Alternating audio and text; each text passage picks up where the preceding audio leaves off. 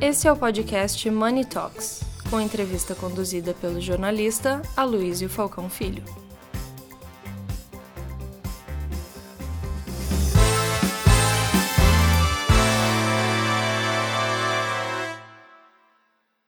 É a mesma pergunta para vocês que, que eu fiz no outro painel, quer dizer, qual é o maior desafio como profissional e também enquanto mulher. Pode ser um só, né, que teve casos que foi coincidente, ou pode ser dois desafios também, começando pela Ana Fontes. Ah, bom, bom dia, gente, a todos e todas. Estou muito feliz de estar aqui. Vocês estão me ouvindo bem? Todo mundo me ouvindo? Tudo certo? Cris? Tirando o copo que caiu, tudo bem.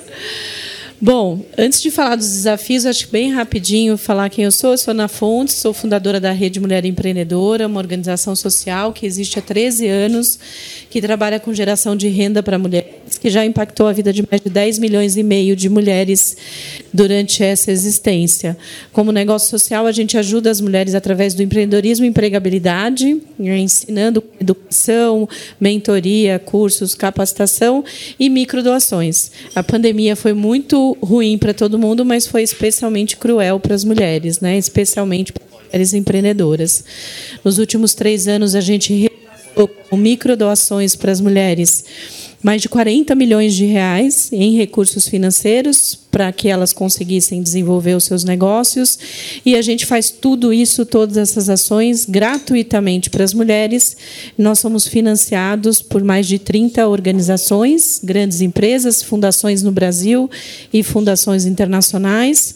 Nosso principal doador é o Google, a fundação do Google, que faz doações sistemáticas para a gente. Inclusive, semana passada, a gente recebeu uma última doação de um milhão de dólares, de 5,5 milhões de reais, para ajudar as mulheres com geração de renda. Estamos bem felizes né, com esse tipo de, de doação. Mas, falando um pouco de desafios, eu acho que a gente está falando bastante de diversidade e a gente precisa falar de diversidade com perspectivas de interseccionalidade. Nós estamos vendo aqui, basicamente, pessoas brancas. E quando a gente fala de mulheres, a gente tem que falar de mulheres, mulheres negras, mulheres trans, mulheres 50 a mais, que também nós temos uma questão em relação ao egeísmo. Né? As pessoas não, não consideram. Parece que quando a gente passa dos 50 anos, eu tenho 56, parece que a gente passa a não, não existir mais. Eu enfrentei muitos desafios durante a minha jornada. Antes de ser empreendedora, há 15 anos, eu fui executiva do ambiente corporativo, Trabalhei na maior multinacional do setor automotivo, na época, a Volkswagen, e durante 18 anos eu construí uma carreira aos trancos e barrancos, porque mulher de origem negra, nordestina, criada na periferia, era um combo não muito bem aceito pelas pessoas. Eu adorei a da Ambipar, eu esqueci o nome, peço perdão a Cristina, é, ela falar, porque na nossa época, Cristina, eu comecei a trabalhar com 14 anos, registrado em carteira, porque na época era permitido. E adorei que você falou, comecei em 80 e alguma coisa, eu comecei em 1980 também. Era muito difícil, a situação para nós, mulheres, era muito diferente. Durante cinco, seis anos, eu fui a única mulher executiva, na vice-presidente onde eu trabalhava, e diferente, né, da, acho que foi a Marta que comentou, o meu maior desafio não eram com as mulheres, as mulheres eram mais acolhedoras.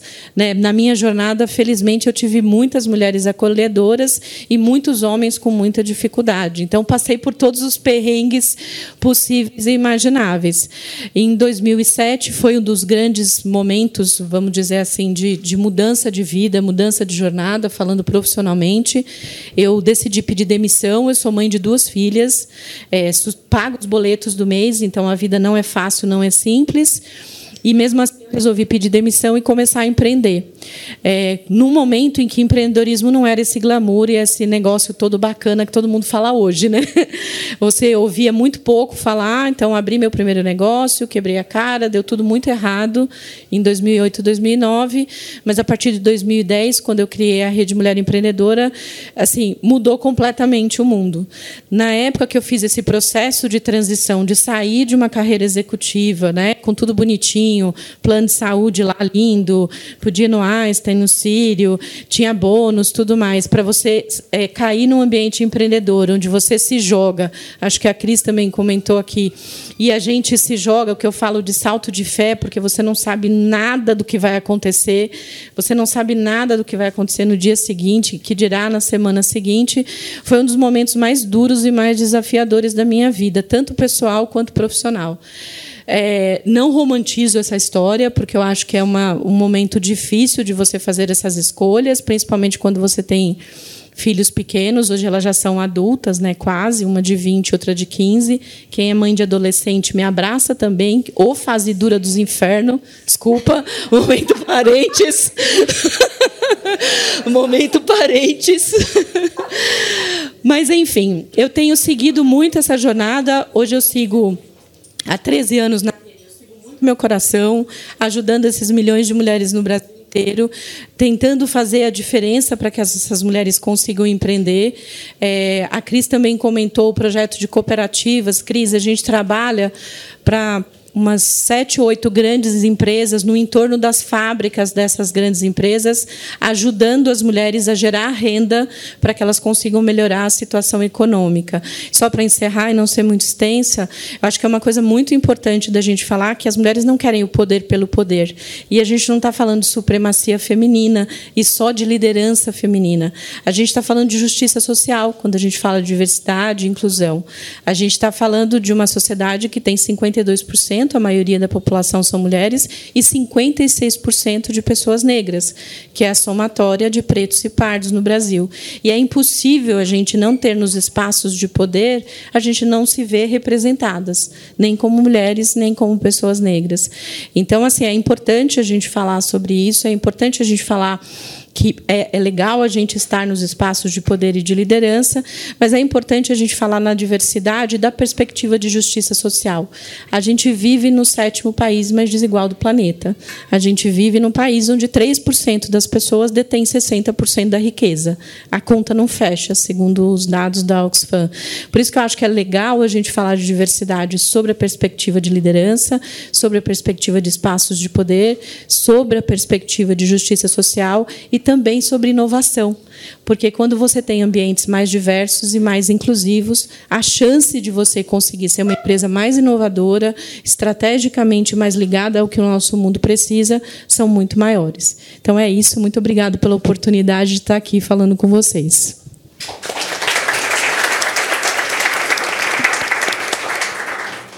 Ana, você disse que é nordestina, de onde você é? Sou do sertão de Alagoas, nasci em Igreja Nova, se alguém for de Igreja Nova é meu parente. É uma cidade assim que tem 11 habitantes. Ah, eu sou, eu sou de Recife. Tá vendo só? E é engraçado, você não tem sotaque também. Eu vim com 4 anos. Meus pais tiveram 10 filhos né, e nós viemos com 4 anos. Eu fui criada em Diadema. Vim com 4 anos para São Paulo. Eu brinco com os meus pais, meu pai já é falecido, minha mãe não que eles tiraram a gente da, da frigideira e jogaram no fogo. Porque Diadema era uma das cidades mais violentas Sim. do Brasil e eu cresci lá. Então, assim, a gente foi aprendendo a se virar sem romantizar a desigualdade. Né? Pois é. Não vamos romantizar a história de desigualdade. Mas, enfim, vamos dando aqui continuidade. Então, Débora, você? Vamos lá? Bom, bom dia a todas e todos. É, eu sou Débora Vieitas e atualmente eu trabalho em conselhos. Eu sou interinamente presidente do Conselho do Santander e estou também no conselho da BR Foods como membro independente de conselho. É, experiências ótimas, tenho muito orgulho. Santander, por exemplo, tem um terço de, do conselho são mulheres, né, que é uma marca já é, bastante avançada comparado com o resto do mercado, onde as mulheres representam entre 40, é, 14% e 16% dos conselhos. E também. Se é, tirar as parentes, é menos ainda, né?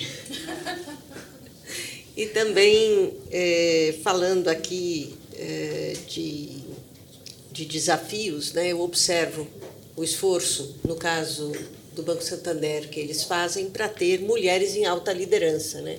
Hoje são 33% de mulheres na alta liderança e há uma meta acompanhada mensalmente de chegar a 40% de mulheres na alta liderança até 2025.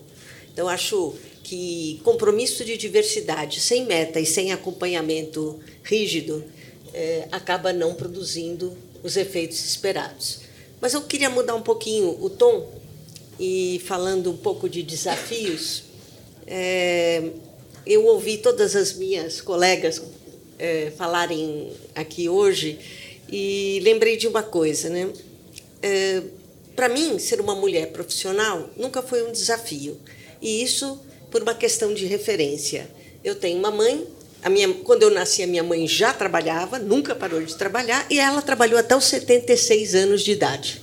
Então, eu acho que isso foi a referência que eu vi. Ela criou filhos, eu não tenho nenhum trauma, porque minha mãe trabalhava, assim como eu não vejo os meus filhos traumatizados por eu ter sempre trabalhado. É, aqui, eu acho que se mencionou que muitas vezes no ambiente de trabalho o desafio é enfrentar as resistências. Mas eu acho que essa resistência é natural sua, do seu desenvolvimento como profissional. Né? Ela existe da parte dos homens, ela existe da parte das mulheres, não é isso. Eu acho que você, na sua trajetória, ocupa um espaço e esse espaço é, leva a um conjunto de reações que eu entendo nós temos todas que aprender a lidar com eles. Né? Eu tive também muita sorte na minha vida profissional de ter contado com apoio de homens que enxergaram o aspecto profissional e deram apoio para o meu crescimento. Então, eu acho que sem apoio é muito difícil as pessoas quebrarem o ceiling, né? E, e eu vejo, eh, se na minha época, porque eu também trabalho há 30 anos, se na minha época isso foi importante, continua sendo muito importante.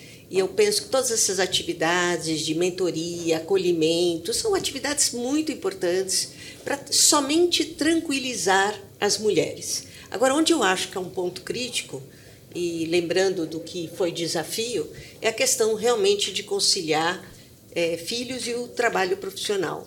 E eu acho que ganham muito as empresas que entendem isso claramente e constroem soluções que apoiem a mulher nessa fase mais difícil, que é a fase de filhos muito pequenos. Esse é notadamente um dos problemas essenciais. As empresas investem nas mulheres quando elas chegam no primeiro, na primeira etapa de gerência, muitas vezes elas se assustam com a responsabilidade, com a dificuldade de dar conta de tudo, família e trabalho, e aí que, ela, que a gente tem a maior evasão possível. O que é uma pena para as empresas que investiram tanto e é uma pena para a mulher, porque a teoria da recolocação depois acaba nem acontecendo nem no mesmo espaço profissional e nem no mesmo patamar que ela havia alcançado. Então, eu acho que essa é uma, é uma questão onde as empresas podem evoluir muito. O trabalho remoto é uma res resposta parcial, mas eu acho que é o entendimento do momento da mulher é que faz toda a diferença. É, na minha época isso não existia, by the way. O que existia? Existia apoio, né? apoio familiar, apoio de amigos, porque todos nós precisamos, sim, desse apoio para seguir em frente. Então, acho que esse foi o maior desafio. O resto, o desafio profissional, para mim, passou despercebido ele aconteceu. É, eu cheguei a CEO de um banco, hoje eu estou na presidente do conselho de um banco. Então, não vejo é, limitações no espaço profissional. Eu vejo sim essa dificuldade de conciliar os dois papéis. Né? Acho que é isso. Queria parar por aqui. Francisco. Obrigado, Débora. Eu queria fazer um comentário. Que você falou que, que é, sua mãe trabalhava e você não tem nenhum trauma disso. Minha mãe também trabalhava, eu não tenho nenhum trauma. Aliás, ela trabalhava ali, ó, aquele prédio do Instituto, Instituto Biológico. Minha mãe era bióloga e ela, em 1905, ela se formou em 1956, só tinha duas mulheres se formando com ela. Então é interessante porque é, olha da onde a gente veio e onde a gente está, né? Impressionante isso. Pensar que é, 70 anos atrás, as mulheres não estudavam. Isso é um absurdo total e completo. Até o final dos anos 50, por sinal, a mulher não podia é, viajar sem autorização do marido. Em 1962, ela conquistou é. o direito a voto. Exatamente. Ela só pôde se divorciar em 1977. A primeira se divorciou em 1977. Eu, eu só ia pegar a sua deixa que eu acho que um dos grandes diferenciais hoje é que as mulheres estudam e muito, estão muito bem preparadas. Então, a alegação de que não há mulheres para ocupar determinados postos é completamente fake. Francine.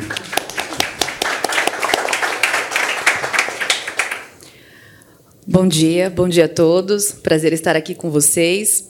É, vou me apresentar um pouquinho aqui. Eu sou Francine, hoje sou CEO da Elas que Lucrem, uma plataforma de serviços emocionais e financeiros especializada nas mulheres, com foco também nos homens.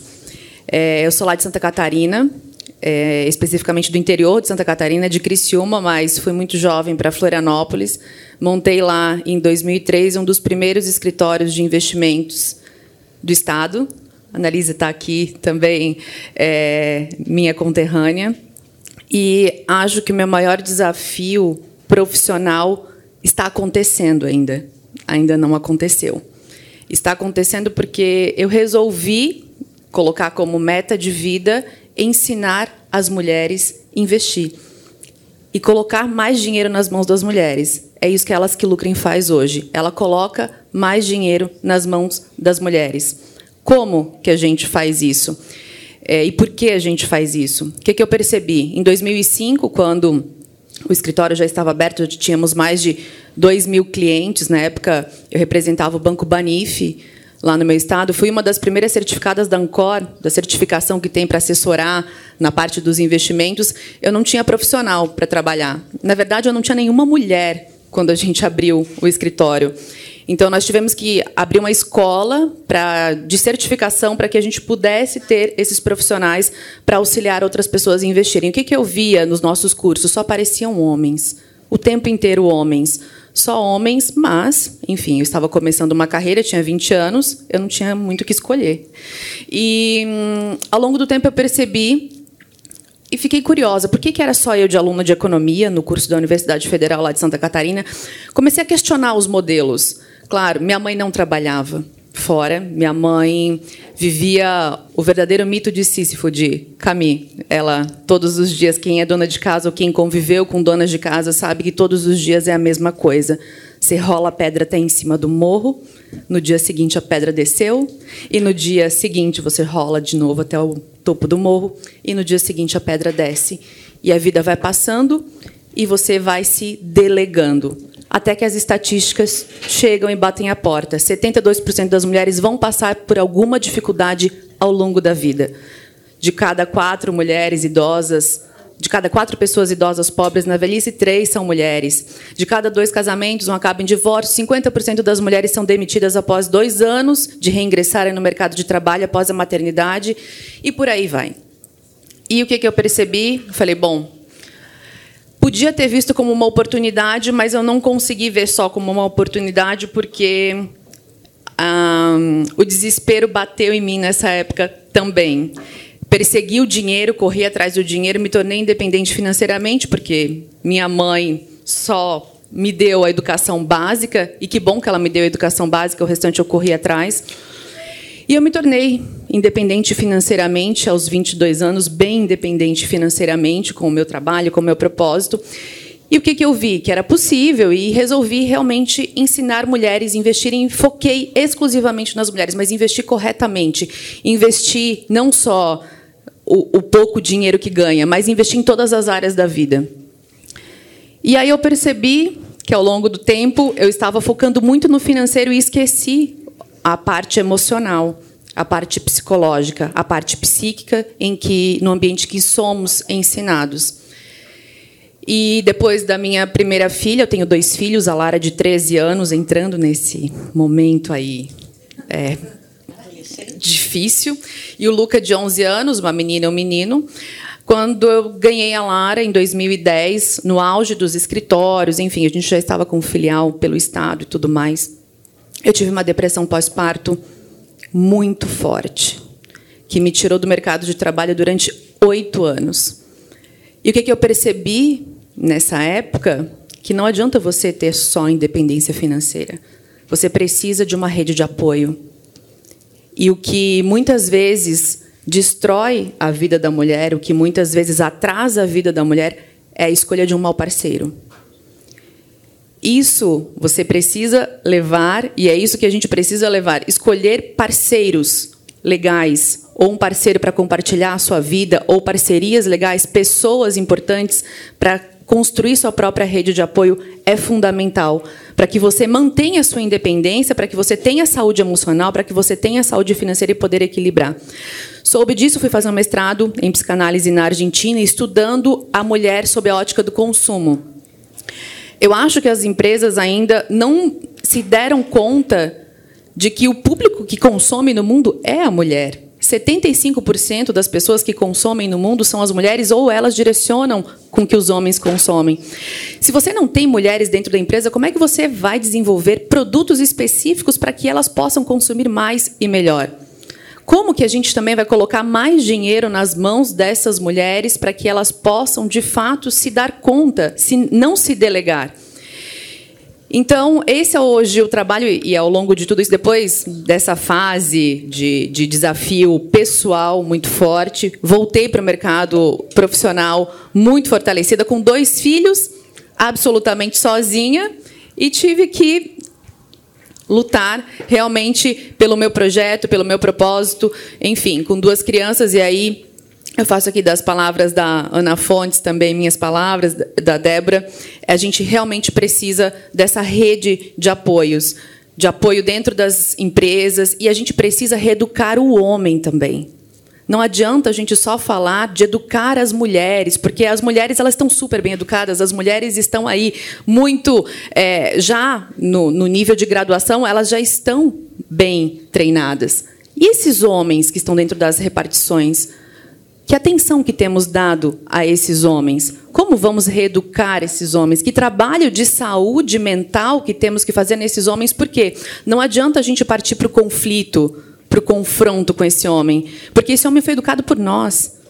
Eu vi aqui, acho que foi a Marta que falou que do, um dos desafios profissionais, acho que a Luísa perguntou para ela em relação porque os homens são mimados, porque nós mimamos os homens, nós direcionamos os homens desde cedo a frequentarem as exatas e as mulheres as humanas, porque as mulheres são ensinadas a cuidar, os homens precisam ser cuidados, precisam ser protetores, provedores, e assim a gente vai construindo uma sociedade.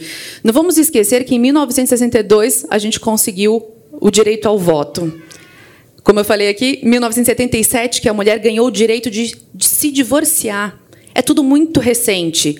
Teve uma galera de mulheres novas, de mulheres mais antigas, que conquistaram esse espaço para a gente. O que, que nós vamos conquistar para as próximas que estão vindo?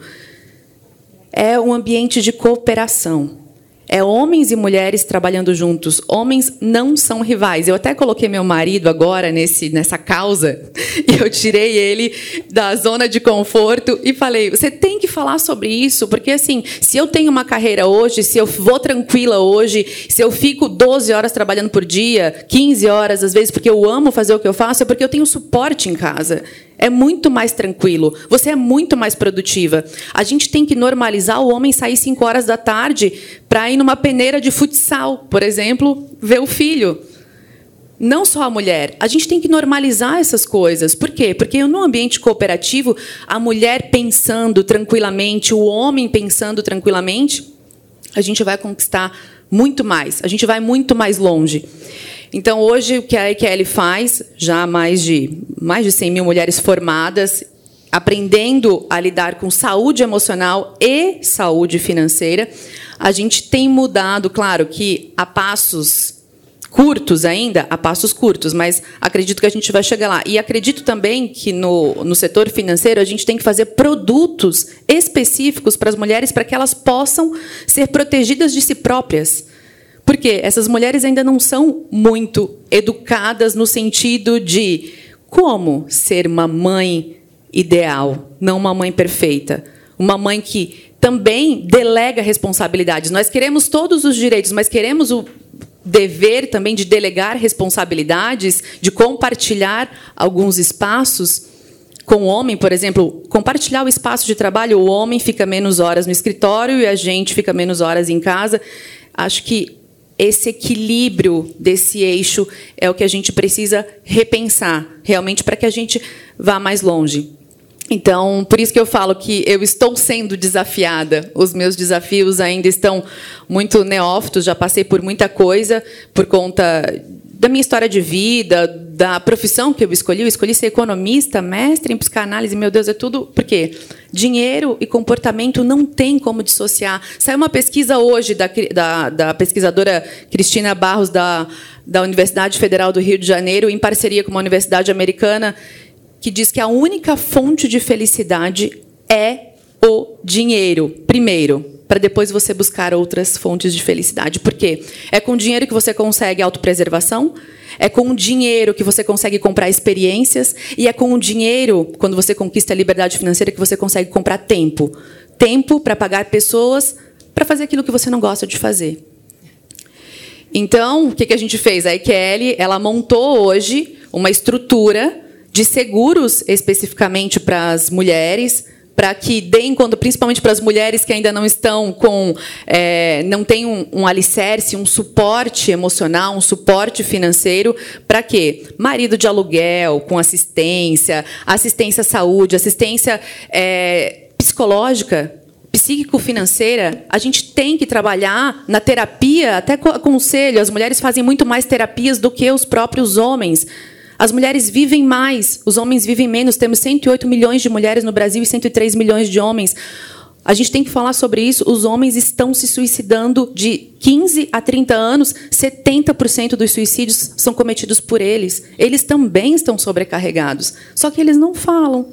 Eles não podem falar. Então a gente tem que, neste é, ambiente social, econômico e com os privilégios que temos aqui hoje nessa sala, temos poder, sim, de fazer essa situação ficar um pouco mais equilibrada e trazer o dinheiro para o centro das questões. Trazer o dinheiro para o social, trazer o dinheiro para o econômico, trazer o dinheiro para o psíquico e normalizar. A mulher, eu sempre falo para as mulheres que nós damos mentorias e tudo mais, é, tem que tirar essa alcunha de que é interesseira, porque ela pergunta qual vai ser meu regime de casamento. O que, que vai acontecer se a gente separar? É, como é que vai ficar aqui meus investimentos? Por que, que a mulher delega tanto a vida financeira para um homem? Isso é muito comum. Então, essas questões a gente está trazendo à tona e a gente precisa atacar cada uma juntamente com os homens para que a gente tenha uma situação muito mais harmoniosa. Acho que eu falei demais, mas é porque estou sendo desafiada. Obrigado, Francine. Vamos então chamar Eleonora Halpern para fazer a sua intervenção. Ah, estou, pode me chamar, estou aqui. Muito obrigada pelo convite. É, adorei Cris, Aloísio. É, adorei encontrar várias pessoas que eu não via faz muito tempo, sempre bom. A minha intervenção é muito rápida e é um comentário, na verdade, que eu deixo aberto aí para a gente é, discutir. Eu adorei o que a Débora falou Uh, concordo com ela e eu acho que é meio que um resumo do que eu fui percebendo aqui de todas as panelistas. Eu acho que a questão de desafio, pelo que, eu, pelo que eu vi aqui, não apareceu nenhum desafio técnico, profissional. Ninguém falou de nada, putz, olha, meu maior desafio foi e, um case técnico. A gente não vê nada técnico aqui, a gente vê uma coisa bem cultural, social, de costumes, de comportamento de sociedade mesmo. Então, eu fiquei pensando aqui em tudo que todo mundo falou. Acho que essa questão dos filhos é muito importante. Parece uma coisa. É, vou usar uma palavra que a minha filha usa muito, que eu estou aprendendo também muita coisa com ela. Parece uma coisa mirim, mas não tem nada de mirim, porque para a gente, essa, é, é, para as mulheres, não tem como tirar isso das mulheres. E eu, e eu não quero igualdade nesse ponto. Nós somos as mulheres, nós temos os filhos. Eu sei que hoje tem muitos casais é, que, de dois homens que têm filhos, super bacana. Acho que eles têm outros desafios diferentes dos nossos, são é diferente, é, é, talvez até mais desafios, é, mas acho que essa questão de lidar com todas as, as particularidades da vida de uma mulher, é, puxa, eu vou viajar a trabalho, tudo bem, o meu filho, vai, meu, meus filhos vão ficar bem assistidos, mas ainda dá aquela, putz, eu não estou lá para ver se foi aqui, se fez isso, se fez aquilo. E, e eu, eu, durante a minha carreira, abri mão de, de oportunidades, eu fiz escolhas. Então, eu acho que essa é a questão que pega mais para a gente. É, é, na carreira, você tem, você sendo mulher, você tem que fazer uma escolha em algum determinado momento em relação à sua vida pessoal, família, filhos e etc. Então, eu, pelo que eu senti aqui, os desafios todos giraram em torno dessa parte cultural, de comportamento, de é, enfim, é isso. Posso fazer um comentário?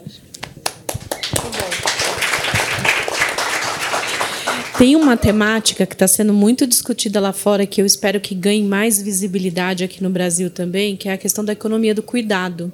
A economia do cuidado é o cuidado com os filhos, com a família, com os idosos, com os doentes, né? Até comprar os presentes de Natal normalmente são as mulheres que fazem. Tem uma estatística que mostra que 80% da economia do cuidado é feita por mulheres. Né? Assim, e não, não tem nenhuma restrição cognitiva para os homens também participarem dessa economia do cuidado. E eu acho que a gente muda essa pauta de costumes, que eu achei muito legal você colocar, quando a gente fala mais sobre economia do cuidado. Quais são os problemas delas? Primeiro, ela não é reconhecida. Né? Esse trabalho do cuidado não é reconhecido, mas nenhum de nós estaria aqui se ninguém, se alguém não tivesse cuidado da gente. Então, e a gente não reconhece isso como sendo uma coisa importante. O segundo ponto é que não é remunerada, né? A economia do cuidado não é paga. Faz e está tudo bem. A Argentina colocou uma lei, acho que foi o ano passado, para adicionar a aposentadoria de quem cuida das crianças. Acho que é de 0 a 6 anos, eles adicionam o tempo do cuidado com as crianças no tempo de aposentadoria, ou seja, está valorizando financeiramente. E o terceiro ponto é compartilhar essa economia do cuidado. Quando a gente muda isso, a gente vai mudar o jogo e não vai ter 200 anos para poder a gente conseguir equidade. Porque se a gente não conseguir fazer essa mudança, a gente vai continuar discutindo licença maternidade de seis meses e por que não discutir licença parental, como várias empresas fazem, licença de um ano, né? Que o homem e a mulher decidem qual o tempo que cada um vai ficar. Né? Hoje no Brasil os homens têm oito dias Acho que mudou para 20 recentemente e as mulheres seis meses. Então, quando a gente, eu acho importantíssimo a gente trazer à tona a pauta de costumes, a gente falar sobre isso, porque é isso que de verdade vai mudar o jogo. Quando a gente mudar a questão da economia do cuidado, a gente muda consequentemente todas as outras coisas. Exatamente. Ô, Ana, é, Aproveitar só esse seu gancho aqui sobre a licença maternidade ou a licença parenteral. É, acho que essa questão da licença, muito mais do que você poder por direito, é algo que tem que estar muito bem resolvido e decidido por você, porque você tem o ônus e o bônus. Então, eu, por exemplo, quando eu decidi ser mãe, eu já sabia que eu iria ser mãe de uma única filho ou filha e que eu sempre fui muito orcaholic, mas que aquele momento, dado que eu teria um único filho, eu queria ter a minha licença e ficar o máximo possível para aproveitar aquele momento. Então eu trabalhei até a véspera de ir à maternidade. Eu saí de noite, sete horas da noite, no outro dia, seis da manhã, tive minha filha, eu estava disposta, fiz essa escolha para poder ficar mais tempo depois. E eu estava num momento que aquilo é o que eu queria de fato. Foi bem resolvido para mim. Porém, me custou um preço. Então, quando você se ausenta da sua é, função, seja ela como profissional ou como empreendedora, você vai ter algum tipo de ônus. Então, você tem que estar preparada, principalmente quando você retorna, como vai estar aquele ambiente após cinco meses, quatro meses, Enfim, Mas... esse tempo é relativo. Então, se você não estiver preparado, aí é um pouco do que a Francine falou, do preparo que você tem que ter, porque muitas vezes você está tão enebriada pelo aquele momento e você não faz ideia de quando você voltar o que pode estar acontecendo e o que vai acontecer. Então, um dos fatores que, no decorrer dos anos, depois me fez decidir empreender foi um período bastante difícil para mim quando eu retornei, Sim. porque aquele cenário, a minha posição, que era de diretora, eu tinha perdido bastante espaço e eu fui bastante punida, digamos assim. Você foi, mas agora você volta, sua vida é outra. Então é isso que tem aqui para você. E eu tive que superar aquilo tudo né? Não adianta ficar de mimimi, nem magoadinha. Tive que lidar com várias coisas que eu não imaginaria que iriam acontecer.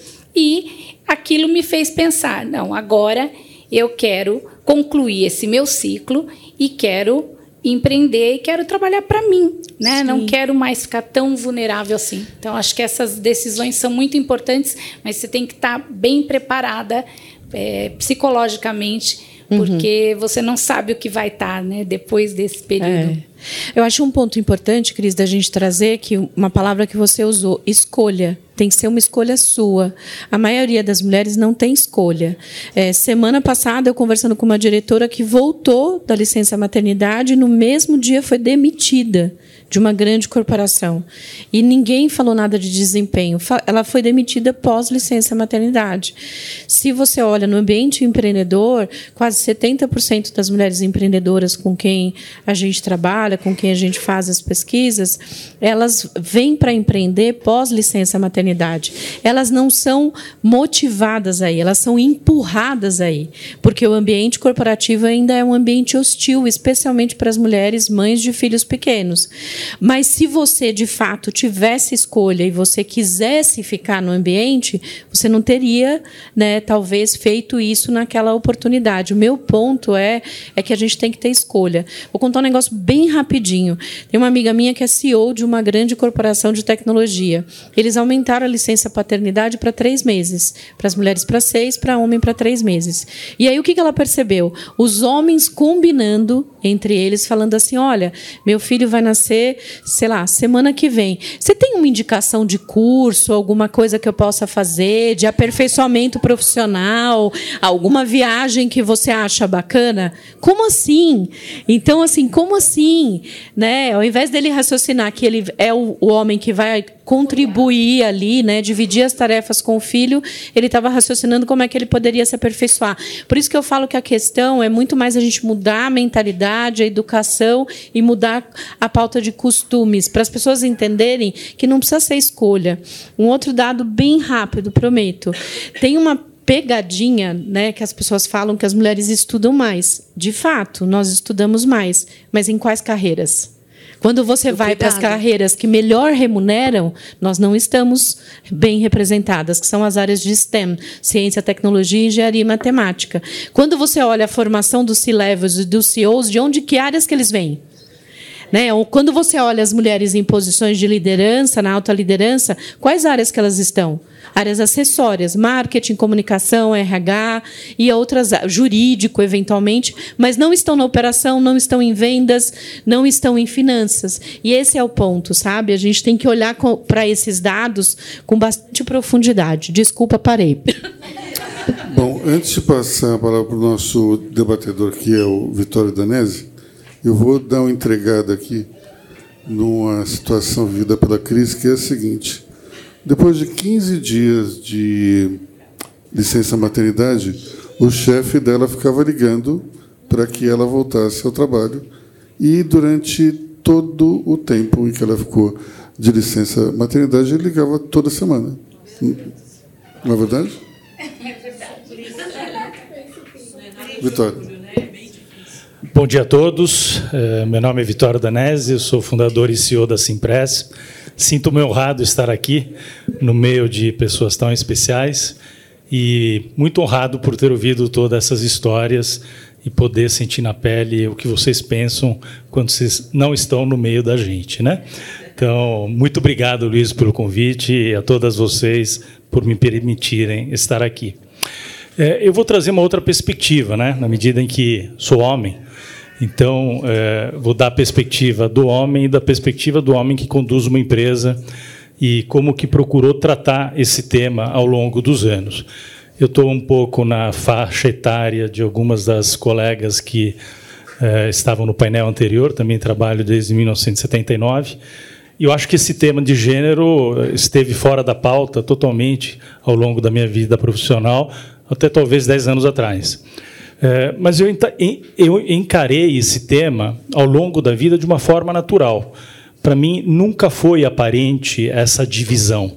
Talvez por ser jovem, por estar focado no trabalho e não estar atento a esse tipo de situação. Isso aconteceu de maneira mais intensa 10 anos atrás, onde eu achava que na empresa nós não tínhamos esse tema. Esse tema era um tema que era encarado naturalmente. É, e, de fato, ele era. E hoje eu me orgulho de ter uma empresa em que 33% da diretoria é formada por mulheres, 40% da liderança de gerência e coordenação é formada por mulheres. E as mulheres têm um ambiente igualitário para desenvolver a sua carreira, a sua, a sua atividade profissional e realizar os seus sonhos, assim como os homens. E eu acho aí tem uma diferença fundamental que a gente deve cobrar de todo mundo, que é o patrocínio. Se a gente patrocina na alta administração esse comportamento, a organização se movimenta nessa direção. Então é fundamental para que a gente tenha a quebra dessas barreiras definitivamente, que a alta administração das empresas esteja comprada e comprometida nessa direção. Que sem patrocínio, por mais que a gente sue, nós não vamos ganhar essa batalha de gerar um ambiente igualitário no, uh, no, no ambiente profissional. Há cinco anos atrás, eu me incomodei com um aspecto muito bem lembrado pela Ana. Aqui nós estamos num ambiente absolutamente controlado, privilegiado, de pessoas absolutamente bem-sucedidas que conseguiram desenvolver a sua vida profissional, apesar das dificuldades que foram aqui trazidas. Mas aquelas mulheres que não têm esse privilégio e estão em funções muito menos privilegiadas, têm muito mais dificuldade de realizar os seus sonhos. Poucas Algumas exceções conseguem vencer essa barreira. A nossa empresa é uma empresa de tecnologia, nós prestamos serviços de gestão de equipamentos de TI em médias e grandes empresas e temos 2 mil colaboradores.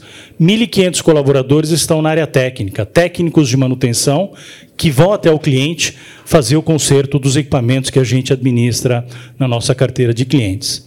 500 pessoas estão nas áreas de back-office e de vendas. Quando a gente fatia a empresa, 500 pessoas as áreas de back-office e vendas, nós temos exatamente 50% de mulheres. E nós temos aqueles 40% de mulheres em cargos de liderança. Há cinco anos atrás, nós tínhamos 4% das nossas técnicas eram mulheres, dos nossos técnicos eram mulheres.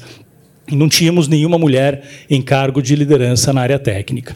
Normalmente, a área técnica é uma área de início de carreira, são jovens entre 22 e 28 anos de idade, e eh, muitos afrodescendentes, mulatos, negros, eh, que usam eh, aquela atividade profissional para poder estudar e ter um trampolim para a vida profissional. Então, a gente assumiu um compromisso, nós temos programas de diversidade e inclusão na companhia, e na Squad de Equidade de Gênero, nós desenvolvemos um programa de aceleração e impulsionamento de jovens negras para assumirem cargos de liderança ao longo dos próximos cinco anos. Nós começamos esse programa em 2022. É, hoje nós já temos 25 pessoas impactadas que estão sendo formadas dentro do nosso quadro técnico para, no futuro próximo, poderem é, ascender a cargos de liderança. E depois de cinco anos, nós já temos 24% da nossa população de técnicos, de técnicas mulheres há cinco anos atrás era low single digit. Então, eu acho que para que nós possamos acelerar e, de fato, eh, partir para ações concretas nesse tema, o patrocínio da alta administração é crucial e fundamental. Então, mais uma vez, obrigado pelo espaço e estou muito contente de estar aqui com vocês. Obrigado, Luiz. Obrigado, Vitório. Nós temos também a Kátia. Kátia não quer mais falar? Tem certeza, Kátia? É? O André. André quer falar? O André, o André ele é uma pessoa muito importante porque ele é o marido da Francine. Você acabou de acabar com a minha. Você acabou de terminar com a minha apresentação. A minha apresentação, aliás, era exatamente essa. Eu sou André, marido da Francine. E eu queria só pontuar algumas coisas que a Fran falou aqui. É, que primeiro que ela não faz muita propaganda dela, deveria fazer mais. Mas faço eu. Então é, é, é uma mulher poderosa. Eu não gosto do termo empoderada. Esse negócio de empoderada, às vezes, não sei, eu não gosto. Mulheres poderosas. É uma mulher poderosa que criou uma carreira, fez uma carreira toda brilhante no mercado financeiro, depois fez uma carreira brilhante criando uma família incrível. É, que aliás eu também não tenho, é, eu não tenho, é, viu, Luísa? Aliás, a minha mãe, diferente da sua, ela não trabalhava fora, porque trabalhar em casa dá um trabalho desgraçado e a gente não dá valor a isso. Nós homens não damos valor a isso. Eu dava muito valor à minha mãe, tanto é que uma das coisas que eu prego é que as mulheres ditas donas de casa deveriam ser remuneradas.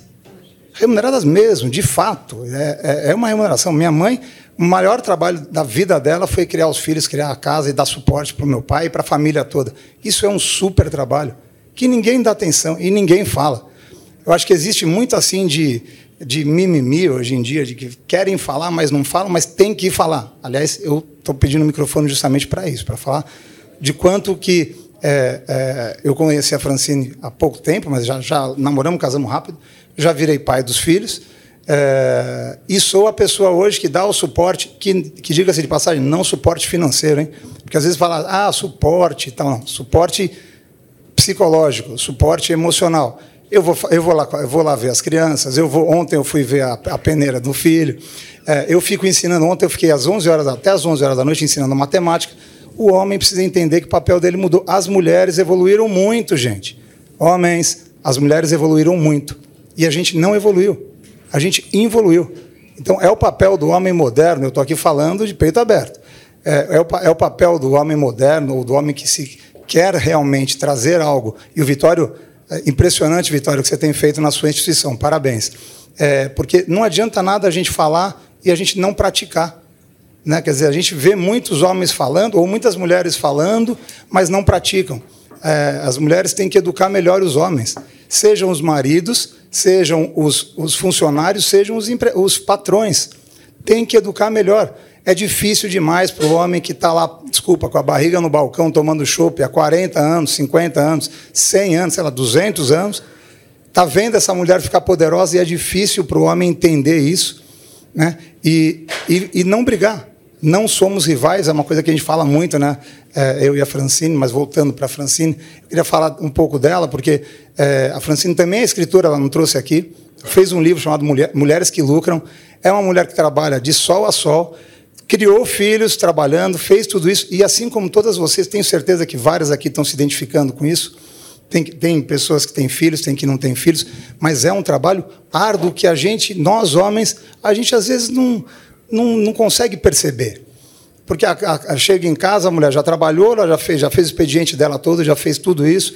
É, lá dentro do escritório, as mulheres são muito mais focadas, seja em, seja em cargos assim, qual, seja qual for o cargo, o foco é muito maior. Aliás, eu falo isso é, porque eu sempre tentei ter muito mais mulheres do que homens é, na, na, minhas, na minhas, nas minhas empresas, sempre, sempre, sempre, sempre por uma questão, como eu já te falei, é, de princípio. Eu tenho minha, minha vida pautada muito em cima de, de que homens e mulheres realmente são iguais. Esse negócio de homens e mulheres são diferentes. Aí você vai para uma outra coisa que a, que a Francine vai, pode falar com mais, com mais é, sensibilidade. Mas homens e mulheres são iguais e tem que sim ocupar a liderança. Mas sem que os homens apoiem, sem que as empresas patrocinem, como disse o Vitório, não tem jeito. Então, estou aqui para falar um pouco, só para trazer essa voz também um pouco, uma, um pouco masculina, não, masculina é, para a mesa. É, eu tenho aqui um, o Aloysio, que também é um homem que eu sei que pensa muito parecido comigo, pelo menos algumas vezes a gente já, na, nas conversas que a gente teve, é, ele é um, é um, homem que entende muito e patrocina é, é, as mulheres, a começar pela própria esposa. Patrocina, que eu digo, é deixa, deixa crescer ficar muito maior que a gente, porque as mulheres, de fato, estão muito maiores que os homens, e tem que homens os homens têm que, de fato, entender isso e a, a, se ajudarem a trabalhar, por exemplo, agora a Ana trouxe o assunto do o homem teve, teve três meses para para né, de, de, licença na empresa de tecnologia e foi lá fazer curso. Não, não tem nada a ver. Aliás, ele não precisa ter a licença para fazer alguma coisa em casa. Faça já. Faça já nas corporações e patrocine eh, também. A, a, deixe as mulheres crescerem. É muito mais fácil a gente, se a gente dividir com as mulheres. Os homens, às vezes, não querem dividir com as mulheres. É muito mais fácil você ter mulher poderosa do seu lado, ou na sua instituição, ou sua chefe. Sua chefe. Chefe, mulher. Homem, os homens que estão aqui, qualquer um pode falar qualquer coisa. Mas chefe, mulher, é duro. Mas os homens têm que entender que é muito melhor. É mais fácil. Não é? Bom, enfim, eu queria só bater um pouco de papo aqui, falar um pouco de fazer um pouco de propaganda da Francine, porque ela não falou, não falou que ela é escritora, que ela ajuda mulheres, que ela criou filhos, que ela criou casa, criou família, cuida da família toda. Enfim, essa é a grande realidade da maioria das brasileiras poderosas que eu vejo por aí. Ponto. É isso. Bom, então, antes, eu, eu vou só falar uma palavrinha para encerrar, vou passar para a Cris, é, por o encerramento oficial.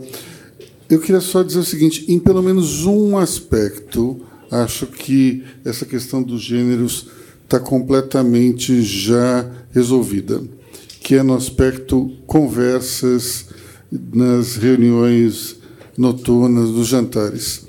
Eu, um pouco antes da, da eleição, estava no jantar na casa dos amigos, e daí os homens estavam discutindo fervorosamente como era se botava azeite ou manteiga no risoto. Se você colocava queijo parmesão ou pecorino. Uma discussão que houve quase uma briga Lá pelas tantas eu vou fazer um pipi, passo pela outra sala onde estavam as mulheres falando sobre política. Porque o Bolsonaro isso, o Lula aquilo, não, porque isso, porque aquilo. Falei, gente do céu, as coisas mudaram. Porque os homens estão falando de comida, as mulheres estão falando de política. Pelo menos nesse aspecto, eu acho que a coisa está bem encaminhada. Então, é isso.